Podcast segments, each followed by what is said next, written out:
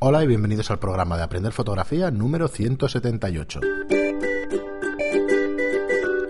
Hola, soy Fran Valverde y como siempre me acompaña Pera la Regular. Hola, ¿qué tal? A ver, por cierto, Muy buenas. no, ya no hemos, lo de la No, presentación, ya hemos vuelto a... Es que la cabra tira al monte. Sí, sí, sí, la verdad es que sí. Eh, bueno, recordad que estamos grabando aquí en Studio Lightroom, un estudio de alquiler para fotógrafos de todo tipo. Y para la regula, la regula es fotógrafo de moda y publicidad y formador. Bueno, además, Estudio Lightroom alquila equipo de iluminación, cámaras, objetivos, o sea, de todo. Un poco de todo. Y además recordaros, como os decimos últimamente, que tenemos eh, nuestros cursos online, que son con una suscripción de 10 euros mensuales y tenéis acceso a todos los cursos que vayamos lanzando, ¿vale? Que estén allí ya y que vayamos lanzando.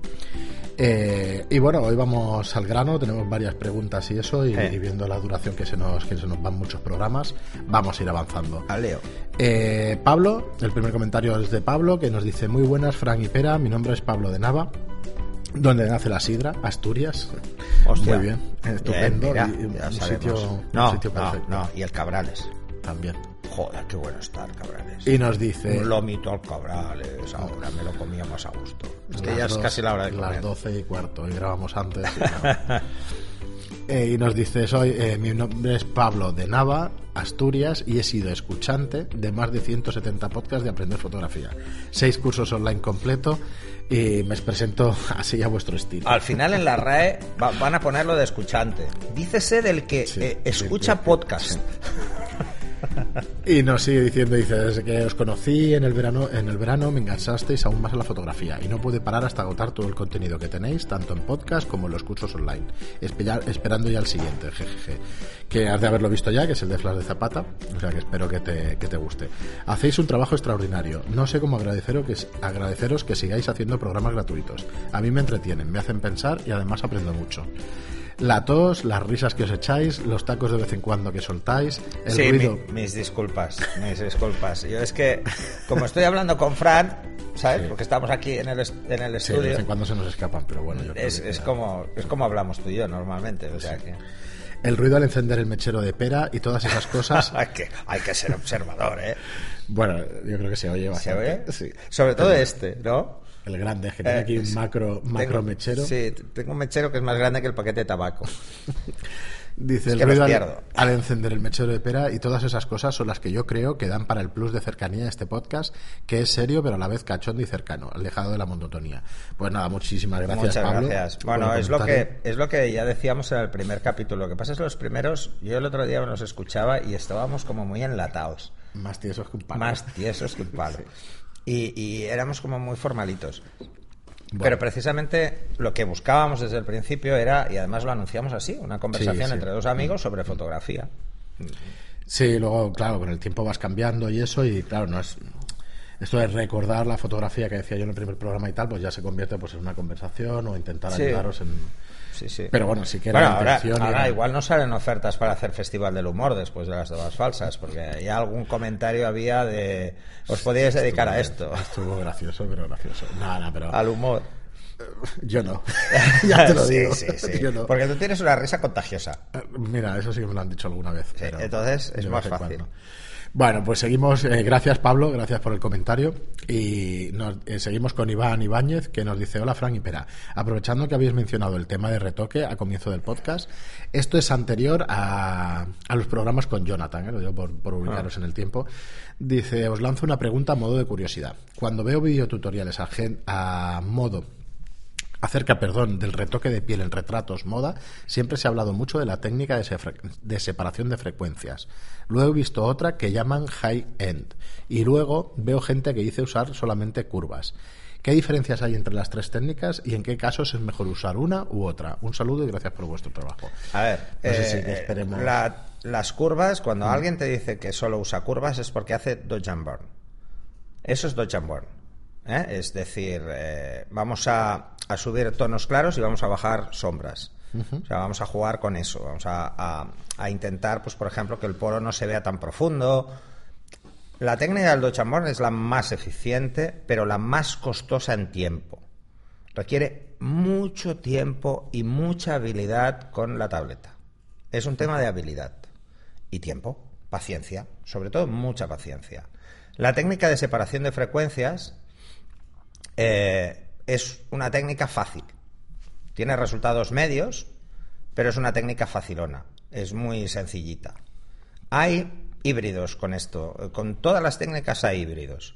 La separación de frecuencias, eh, tenéis el, tutorial que hice de separación de frecuencias de Chambord y lo hice pues lo más sencillo posible. Es entender la separación de frecuencias para corregir pequeñas imperfecciones eh, de forma rápida, pero destructiva, en definitiva. Eh, y luego en la técnica del Dodge yo lo expliqué para dar volumen, no para corregir piel. Mm, pero se usa para todo el Dutch Y la de Heiken no lo entiendo. Supongo que estás hablando. No sé. Estás hablando de. Eh, ¿Cómo se llama? De paso alto. Eh, bueno, es parte de, de, ambas técnicas. O sea, se utiliza mucho en separación, porque al final lo que estás haciendo es separar lo que es texturas de tonos. Entonces tienes que meter un paso alto para hacerlo. En el programa que venga Jonathan, pues le preguntaremos a él y que, nos explique un poco. Yo son las que yo utilizo varias. O sea, no existe un solo tipo de técnica para todas las fotos. Evidentemente, si tú lo que vas a hacer un beauty, olvídate de separación de frecuencias, mm, porque al final estás alterando la textura y se nota si no lo haces muy bien. Se nota porque estás clonando de, de otra zona, o sea, te estás llevando un poro de un lado a otro. Entonces eso se puede llegar a notar. Además porque el cerco del, clonador o del pincel de corrector suele dejar un, cerco apenas visible alrededor. Y ese cerco, eh, en una foto de moda o de publicidad en general no se ve, pero en un beauty se ve porque es solo la cara. Imagínate que te hacen una ampliación enorme y se notaría, ¿no? Entonces, la gente que hace beauty y que es muy purista solo usa la Jamborne. Usa otro tipo de técnicas para otras cosas, porque luego hay técnicas pues para el pelo, para, eh, para jugar con los tonos de piel, etcétera, etcétera, ¿no? Pero realmente la más utilizada es la de Chamborn. Muy bien. Pues seguimos con Manel Salud, que nos dice: Hola de nuevo, chicos, y felicidades por el podcast que lo bordáis. Pera es la, Pera es la enciclopedia fotográfica, no se le escapa nada y, y, me encanta la humildad y simplicidad de cómo lo explica todo. No, que va, que va. No, no, no. No, no, sé de todo. Sería, sería un agobio. Además, sería aburridísimo. Mm, yo dejé el mundo de la consultoría porque no me aportaba. Llegó un momento que ya no me aportaba por otros motivos, ¿no? Eh, no a nivel técnico, porque evidentemente nunca dejas de aprender. Pero no, no, que va, hostia. Por suerte sigo aprendiendo cada día. y con vosotros más, porque las preguntas, ¿eh? eso lo decía Aristóteles, la mejor forma de, de, aprender, es, intentar enseñar lo que sabes, porque te lo cuestionas dos veces, al explicarlo y por las preguntas que te hagan. Te lo estás cuestionando constantemente.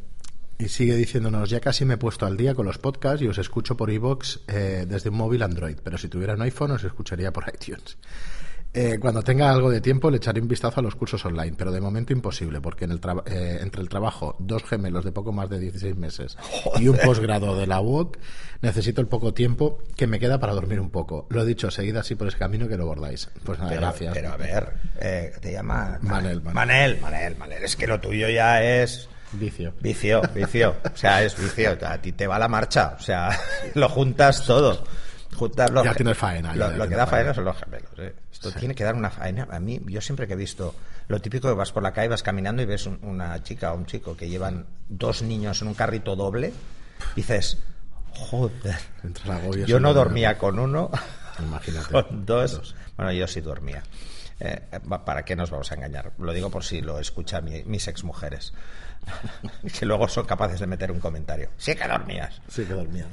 sí, pero, bien, pues se nota, se nota. Manel, muchísimas gracias y nada, es, totalmente voluntario. Ya sabéis que el podcast siempre será gratuito, o sea que lo de los cursos están ahí para el que quiera pues aprender un poco más o ir más allá, pero, mm. pero yo creo que con esto también podéis ir haciendo fotos y podéis ir aprendiendo con los, con los Y además ahora con los cursos vamos también a darle un, más vidilla y va a ser más divertido. Muy bien, y Magobe611 eh, tiene dos preguntas. Dice, muy buenas, he vendido mis filtros y con el dinero que he sacado... Ah, mira, no me acordaba, perdón. Ah. Dice, con el dinero que me he sacado tengo una buena temporada apuntando a, apuntado a los cursos online que creo que me será bastante Vale, más pues provechoso. está claro. A vender todos los filtros V, eh, que no sirven para nada. Nos dice, están muy bien, hecho en falta en algún sitio donde estén los esquemas que, eh, los esquemas que vais enseñando. Pues sí, no estaría, no estaría de más, ¿no? Algún PDF con los esquemas y eso, a ver si los podemos montar, que os los pongamos Pero está el plano poquito general. a poquito. A ver, yo hay una cosa que quiero, quiero que, que os quede a todos muy claro, ¿eh? Eh, Yo de verdad soy anti-esquemas. Por no dar fórmulas, digamos. Porque de- es absurdo. Porque yo he visto fotógrafos que incluso medían la distancia del flash y ponían una marca en el suelo, para ponerlo siempre en el mismo sitio. Es ridículo. ¿Pero por qué es ridículo? Lo explico muy fácil. Cada, cada foto tiene su luz. Cada persona tiene su luz. No le podemos hacer fotos a una persona que tenga una cara muy larga igual que si la tiene muy redonda. Porque no va a quedar igual la foto. O sea, es que es así. Depende de cómo lo hagamos, la vamos a liar. Si ponemos una luz muy lateral a una persona con la cara muy aguileña, muy estrecha, la vamos a hacer más estrecha. Y va a quedar mal. Pero es que como pongamos una luz muy frontal a una persona que tiene una cara muy redonda, se la vamos a hacer cara de pan. Pero pan de hogaza, vamos. O sea, va a quedar como una castaña, ¿no? Eso en retrato. Pero es que en general, el poner la luz en un sitio, ponerla dos pasos más para atrás o ponerla 10 grados más a la derecha, 10 grados más a la izquierda, va a depender mucho de lo que quieras tú buscar. Entonces, no hay, insisto, no hay reglas fijas en las fotografías, hay que entender la luz. Y yo lo que pretendo en el curso es que se entienda la luz. Bueno, El resto no. da igual. Todos los cursos que irás haciendo igual. seguramente irás repitiendo conceptos de luz, suma de luces, todo esto. sí. Sí, sí, además yo soy muy machacón con eso, ya lo veis, porque, por ejemplo, la ley inversa al cuadrado de la distancia sale en todos los cursos. Bueno, es que es así. es que es O el enfoque, para mí son dos cosas muy importantes en un estudio, ¿no? Pero luego en la calle igual. O sea, al final, mm, lo de los esquemas, de verdad, obviarlos, entender qué es lo que pasa con la luz y más o menos lo veis por el, por el vídeo, veis dónde está la luz. O sea, eh, si alguien quiere un esquema claro, que me lo pida. O sea, "Hostia, es que yo necesito porque tal. Vale, pues lo hacemos en un momento. Si además hay un programa para hacer Sí, esquemas que es muy facilón. Pero seguro que no se va a corresponder al 100% en el ángulo. Eso o meter una cámara cenital. Lo que iba a decir, digo, a lo mejor Y grabar desde arriba. Desde arriba, para que se vea. Y nos sigue diciendo, y a la espera del ansiado estreno del curso de Flash de Zapata, que es el que me ha enganchado realmente. Aunque tengo que decir que he visto los dos más básicos y también me han venido bien. Pues perfecto. Y los- lo, lo segundo que nos dice, dice, también se me olvidó hacer una, una pregunta sobre el curso online. No sé si se pregunta por aquí o mejor desde el propio curso. Bueno, eh, ya Desde ves que... quieras. desde Pero de- desde el curso tienes un acceso Este más rápido. box. Sí. Total que si decimos que la cámara, su exposímetro solo mide la cantidad de luz y ve grises, si está fotografiando una pared blanca y está en cero, eso sería un gris neutro, habría que corregirlo. Sí, Sí, efectivamente. ese es el tema. Dice, entonces cuando disparas a las tarjetas de color, yo tengo una blanca, otra negra y otra gris, ¿sería mejor disparar la gris eh, para hacer el balance de blancos o a la blanca? Gracias, un saludo. A ver, Bien, para hacer el balance de blancos mejor la gris. ¿Por qué? Porque la blanca suele cargar dominantes y la negra no refleja luz y no va a poder hacer un balance de blancos. Aunque la veamos blanca la blanca, tiene alguna... Es más fácil que una dominante se meta en una blanca porque refleja más luz Ah, vale, una dominante del ambiente. del ambiente. ¿Vale? Entonces puede alterar ligeramente la temperatura. Eh, en vídeo se utilizan normalmente cartas blancas. Porque no se calibra, sino simplemente lo ves blanco. O sea, lo cuadras. En fotografía lo que lo haces es antes de hacer la foto. Le haces una foto a la carta de gris y, as- y asocias el- la temperatura. En los manuales de las cámaras de iniciación veréis que os dice una cartulina blanca. ¿Para qué? Pues para que no os compráis una carta de gris neutro, porque para una vez que lo hará un aficionado, pues es, bueno, es un gasto absurdo. Pero en las cámaras profesionales veis que siempre hablan de una carta de gris neutro. O sea, pensar que esto es un poco así, ¿eh? es un poco relativo. El ángulo en el que esté la carta puede afectar, hay muchas cosas, porque lo que afecta realmente es el ángulo de incidencia de la luz. Y luego había otra parte de la pregunta que era... Bueno, eh, cuando disparas tarjeta de color. Ah, no. eh, o sea, y a la hora de medir, si no es el balance de blancos, ¿eh? A la hora de medir, da igual que sea blanca, que sea negra, que sea gris. Simplemente es, si tú quieres medir una escena utilizando una carta, pues ya sabes que si la pones negro y es una cartulina, refleja luz porque es muy densa, es muy fino, no es una tela negra, lo vas a poner en menos 2. Si es blanca lo vas a poner en más 2 y si es gris neutro lo vas a poner en 0. Pero si luego quitas la cartulina negra y pones blanca, verás que el exposímetro está en más 2. Sí, porque la ¿Por qué? está correcta. Porque la cámara ya está correcta. Si le has dicho que en negro es menos, menos 2. Entonces, veréis que al final la exposición es la misma. Por eso cuando alguien pregunta, oye, en una boda, ¿a quién mido? ¿A la novia o al novio?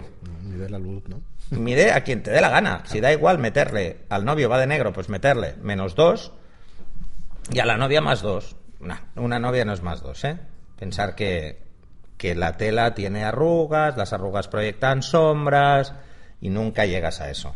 No es un blanco puro. Y el negro, el negro sí que tiene más tendencia a verse más negro. ¿Por qué? Porque aparte ser el traje negro, ¿vale? las arrugas hacen sombras y las sombras son todavía más negras. Entonces, es absurdo. Muy bien, pues nada. Gracias, Bueno, Magobe. Para esto es mejor mirarse el, el- el curso que estamos preparando, del básico de fotografía Sí, de práctica, exterior, que será el siguiente. que, ahí veréis que la medición es más una cosa muy fácil. Sí, yo creo que ahí van a alucinar bastante. Bueno, porque, ¿cómo lo explicas porque hay gente que dirá que estos son trucos. No, no son trucos, es física. Que a mí ya sabéis que me va, me va la marcha. Muy bien, y seguimos con Borjas White, que nos dice, buenas, a mí este tipo de programa, eh, me parece que este no lo he leído en el anterior, dice, a mí este tipo de programa no me ha gustado mucho. Ah, Me- no. eh, el de lo, lo de las manías fotográficas. Mm. No sé si lo comentamos o es que yo lo- le he dado vueltas a la cabeza. Bueno, disculpad eh, si lo hemos comentado ya. Dice, me quedo con lo, que con lo de apoyar la cámara por la parte del LCD, pero poco- veo poco útil el contenido. Por lo demás, me gusta el podcast. Felicidades por el éxito. Se refiere al programa, que el- el claro, a ver, distinto, pero es que hay que hacer cosas diferentes. Además, es depende de cómo nos pilla el día. Sí. Eso es lo que tienen los podcasts. Porque hay veces que nos enrollamos con un tema y espera, ¿eh? Espera, porque un día nos puede dar el día friki, eh, Star Wars a mí, por ejemplo, y entonces me traigo a Mauro, que además se sabe Hostia, los diálogos, pero los diálogos no de los personajes principales, no, no, los diálogos de, de los tíos que hablan en lenguas eh, muy Star Wars. Pero bueno, pondremos ahí la faena del director de fotografía. Tengo un amigo que habla Klingon. O sea que sí, que hay gente que está muy mal.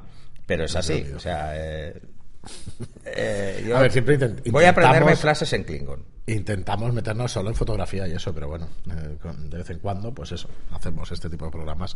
Pero Además, ya ves ojo, que son, son poquitos, ¿eh? Yo 171. creo que además el tema de las manías, yo no sé tu caso, pero mm, el caso de la persona que nos dice esto, pero yo creo que todos las tenemos y reírnos de nuestras propias manías, Sí, eh, bueno, hace que nos las replanteemos y a veces igual hasta corregimos las manías. Pero bueno, críticas las que queráis. Sí, no hay problema. Y Leonardo nos dice, al escuchante que se plantea comprar en E-Global, le recomiendo que se lea muy despacio la garantía.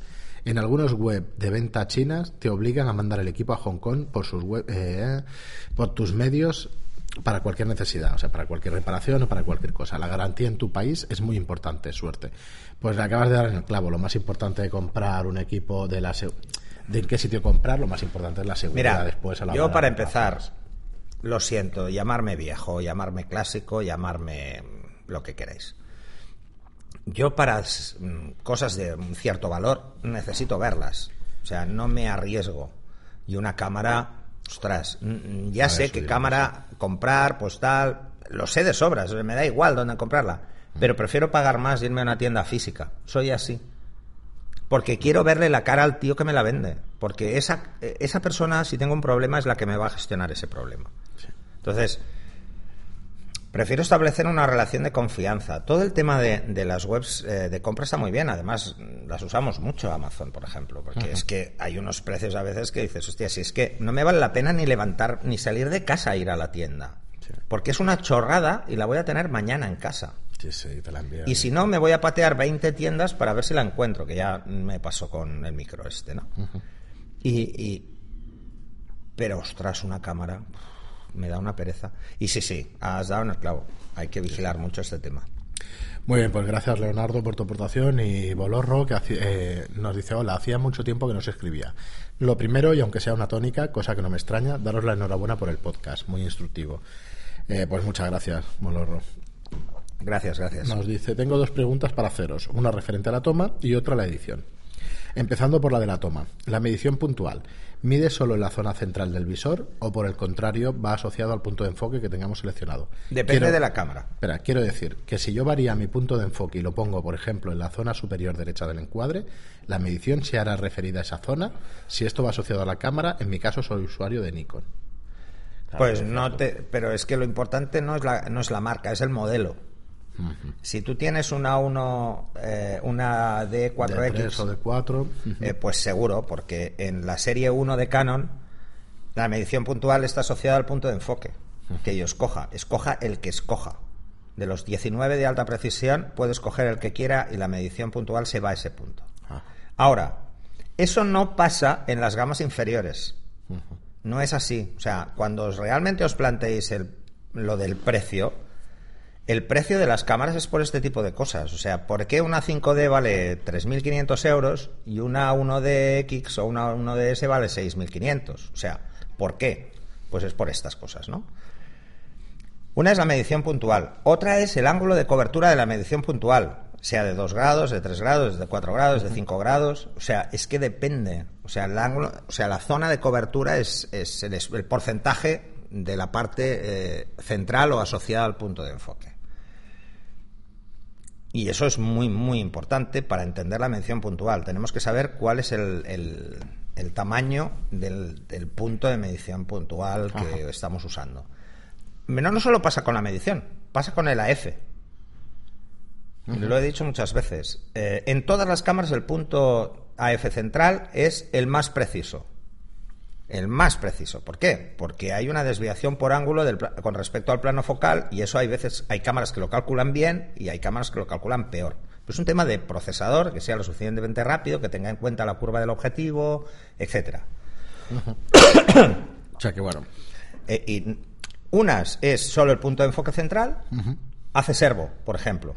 No solo es más preciso a la hora de enfocar, pero es que ya te dice, cuando una cámara te diga que solo la línea central es sensible al servo, -huh. empieza a sospechar que el, resto que el resto de puntos no tienen muy buena precisión. Por ejemplo, en las cámaras profesionales todos los puntos están asociados al servo. Todos. O sea, todos van a seguir con el, bueno, con el ISER. Le recomendaríamos que el, se mirara el, manual entonces de, de, su cámara. Que, sí, que ahí sí, lo sí. verá, Bueno, que nos lo dices verá. el modelo y lo lo miramos. buscamos y ya está, que no hay problema.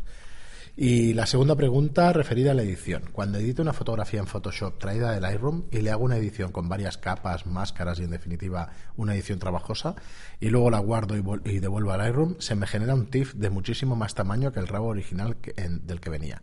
RAW de 50 megas y TIFF de hasta 1,5 gigas. ¿Hay alguna manera de evitar esto? Estoy viendo que por esto camino acabo con el disco duro antes que un litro de cerveza. Bueno, Muchas lo- gracias y seguida así. Eh, Esto lo he dicho muchas veces, eh, medio en coña, medio en serio, ¿vale? Porque yo, yo estoy ahora mismo en unos 24 teras ya de disco. Vale, a ver, para que nos hagamos, y eso que voy borrando, los voy borrando TIFFs, eh, ¿yo qué hago?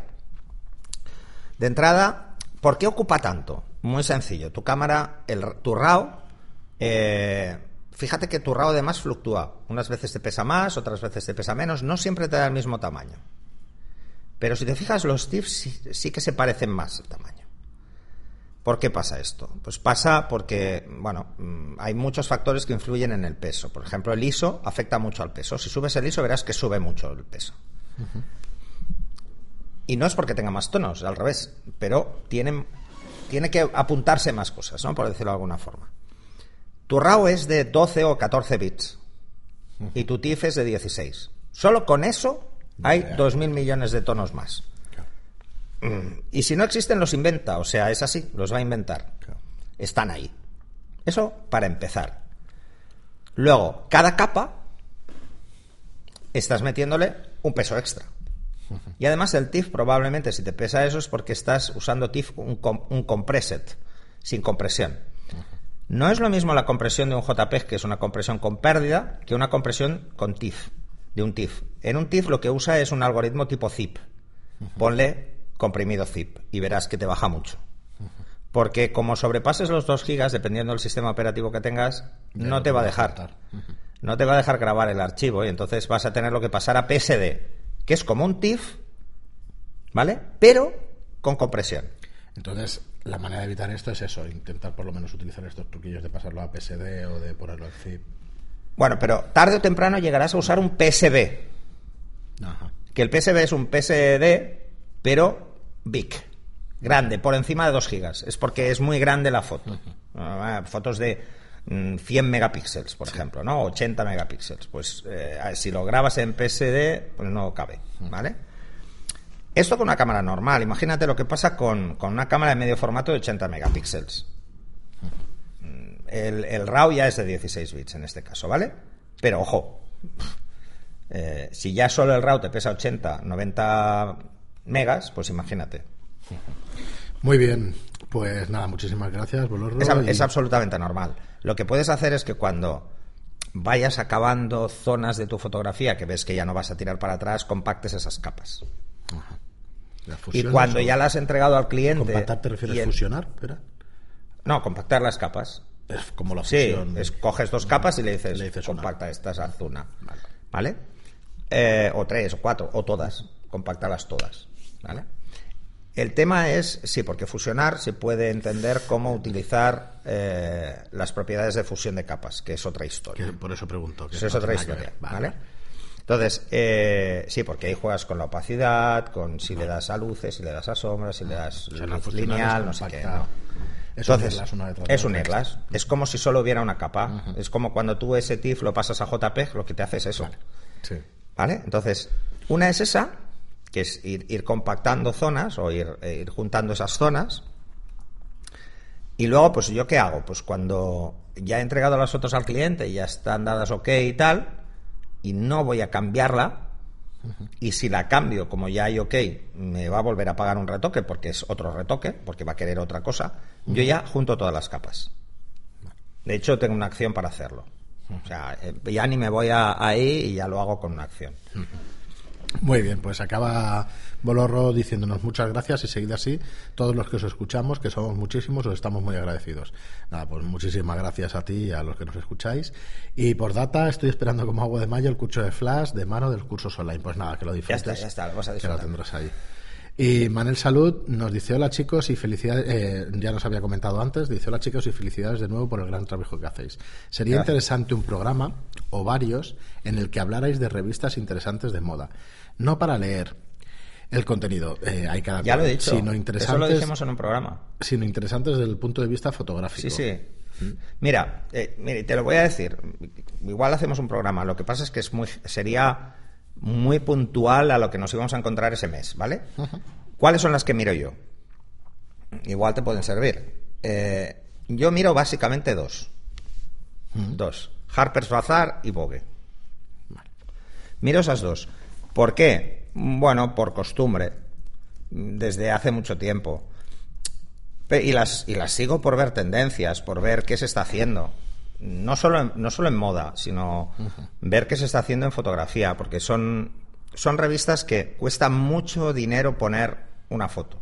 O sea, al, al fabricante le cuesta una fortuna poner una página. Es carísima, son muy caras. Sí. Entonces, se cuidan mucho las fotos. Porque si la foto no tiene una calidad media, eh, eh, editorial no te la deja. O sea, te- te- son más exigentes. Y bueno, y Vogue, porque como he salido alguna vez, me gusta mirarla. Pues nada, nos dice en esta, supongo que en el pie de foto debe salir fotógrafo. No, Pues nunca. si es ahí sí y lo conocéis, ¿qué pensáis de su estilo? Si os No sale nunca. Yo no he salido nunca. Si es publicidad, no sale nunca. No, si es publi, no. No, si es un trabajo, si es un trabajo editorial de la revista, sí. Sí. Porque suele ser un fotógrafo que trabaja con ellos y que lo usan, en vez de pagarle más pasta, pues lo usan como publicidad. Entonces hay un porcentaje de publicidad ahí, pero no, ni en estas dos no sale.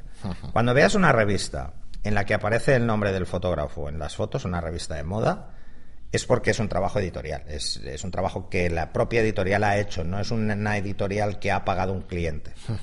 Y por último, bueno, pues Manel, muchísimas gracias. Bueno, sí que nos plantearemos. ¿Sabes cuál sale siempre, no? No. Bueno, Annie eh, ¿Por qué sale? Porque solo el hecho de que la gente sepa que hay fotos suyas hace vender. Eh, hace vender. Pero vende mucho. O sea, si hay una sesión que ha hecho Annie Leibovitz o hay una sesión que ha hecho yo qué sé, Steve McCurry, pues va a vender. Va a vender por el hecho de que, como son fotógrafos de nombre, no solo van a comprar la revista la gente interesada por el mundo de la moda, sino que todos los fotógrafos la vamos a comprar. Mm. ¿Por qué? Porque queremos ver qué han hecho. Es un referente. Porque son referentes. Porque es gente que Annie Leibovitz ha estado marcando tendencia 30 años. Entonces, ¿qué vas a hacer? O sea, es que no te queda otra. Tienes que verlas. no puedes evitarlo. Y pues nada, gracias Manel por tu, por tu aportación, que la verdad es que es interesante y que algún día podríamos hacerlo. Lo que pasa es que en el podcast es algo Y, y ella sale más en Vanity, que es otra que también me gusta. Y por último, eh, Vivelar nos dice, yo lo he oído bien con respecto a un programa que nos decía algún oyente que no se oía, eh, que con respecto a esto, si en algún momento algún programa no se oye, tiene alguna dificultad o algo, por favor. Sí, decirlo, ¿eh? Nos lo decís, ¿eh? Normalmente, pero bueno no está de más que os lo recuerde. Y nos dice, yo lo he oído bien, pero reconozco que este programa, el del tema de los grises, sí que estaría bien acompañarlo de alguna más imagen explicativa o algún tip en los cursos online. Eh, se refiere a la previsualización en blanco y negro. ah, sí. No, ese, mira, esto lo vas a ver muy claro en el básico de práctico de fotografía. Ah. ¿Por qué? Porque ahí es donde más explico el porqué de toda esta historia de de que yo ya hace muchos años que, hago esto. Pero esto me viene de, cuando era puramente aficionado con 14 años. O sea, yo compraba película blanco y negro.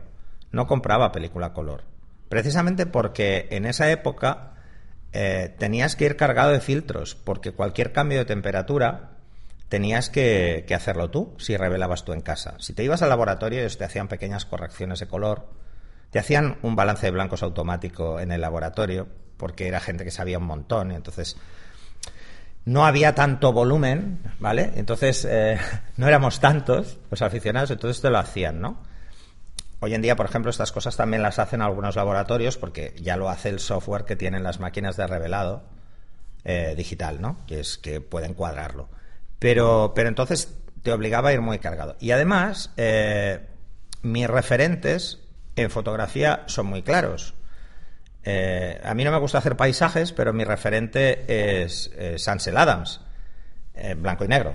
Eh, en moda y en fotografía más publicitaria es Richard Avedon y es fotografía en blanco y negro. O sea, mis referentes más directos, Carter Bresson, bueno, son blanco y negro. Entonces, claro, yo quería hacer fotos como ellos. Entonces, cuando empecé, ¿qué pasó en digital? Pues en digital la ventaja fundamental es, ostras, yo estoy disparando en color, pero puedo verla en blanco y negro en la cámara. O sea, si quiero mirar la foto, cosa que tengo que decir que yo hago muy poco, yo no voy mirando las fotos que hago, eh, por muchos motivos. El primero es porque estoy acostumbrado a no ver hasta que revele. Eso por un lado, entonces, claro, no tengo tanta necesidad. Pero con los años he de reconocer que el digital lo que me ha dado es esa curiosidad previa, que no tenía antes, no la tenía con el químico, de mirar una foto en concreta a ver cómo ha quedado. Pero lo hago muy rápido. Entonces, como lo hago muy rápido, la miro un momento y no me fijo en muchas cosas, sino que me fijo si me va a cuadrar o no, porque si ya veo que no me cuadra, la borro. Eh, lo hago sobre todo en blanco y negro porque entonces veo el contraste de la escena. Lo tengo más claro el contraste, porque a simple vista hay escenas muy complejas ver el contraste, sobre todo cuando estás en exteriores, ¿no? Y luego en estudio utilizo mucho el blanco y negro en retrato, porque cuando le eh, tienes un actor delante o tienes eh, un personaje conocido y tal, el color le despista. A todo el mundo le despista de la expresión. Y no quiero que se centren en si tienen una mancha o están más morenos o menos morenos o si la temperatura es un poco más alta o un poco más baja porque yo he querido jugar con eso, ¿no? No quiero que se despisten con el color y entonces solo se centrarán en la expresión. ¿Por qué las fotografías en blanco y negro, esto lo comentamos una vez, impactan tanto? ¿Por qué gustan a todo el mundo las fotografías en blanco y negro? Porque obligan al cerebro a hacer un proceso que no hace normalmente. mm, cuando tú miras algo en color, te chirrías si el color está mal. Pero nada más. O sea, eh, tú ves una imagen y la ves como algo natural, como algo real. Si está muy tocada, te, te para, ¿no? Entonces la miras un poco más.